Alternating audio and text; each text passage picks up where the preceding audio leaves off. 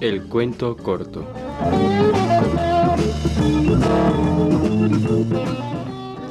Me agradan sobremanera los embustes y admiro la rara perfección que en este arte han alcanzado los norteamericanos. Y cuando topo con eruditos ignorados, con poetas sin leyenda y sin empresario, lamento de corazón que no se sepa aquí de la empresa comercial de Nueva York, que por poco dinero suministra aventuras a hombres indolentes o cobardes.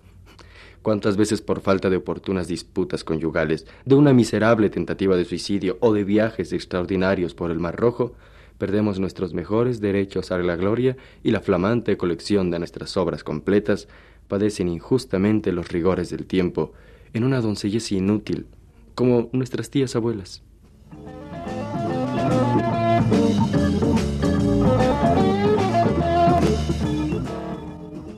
Hoy asistí al entierro de un amigo mío. Me divertí poco, pues el panegirista estuvo muy torpe, hasta parecía emocionado. Es inquietante el rumbo que lleva la oratoria fúnebre. En nuestros días se adereza un panegírico con lugares comunes sobre la muerte, y cosa increíble y absurda, con alabanzas para el difunto. El orador es casi siempre el mejor amigo del muerto, es decir, un sujeto compungido y tembloroso que nos mueve a risa con sus expresiones sinceras y sus afectos incomprensibles. Lo menos importante en un funeral es el pobre hombre que va en el ataúd. Y mientras las gentes no acepten estas ideas, continuaremos yendo a los entierros con tan pocas probabilidades de divertirnos como un teatro.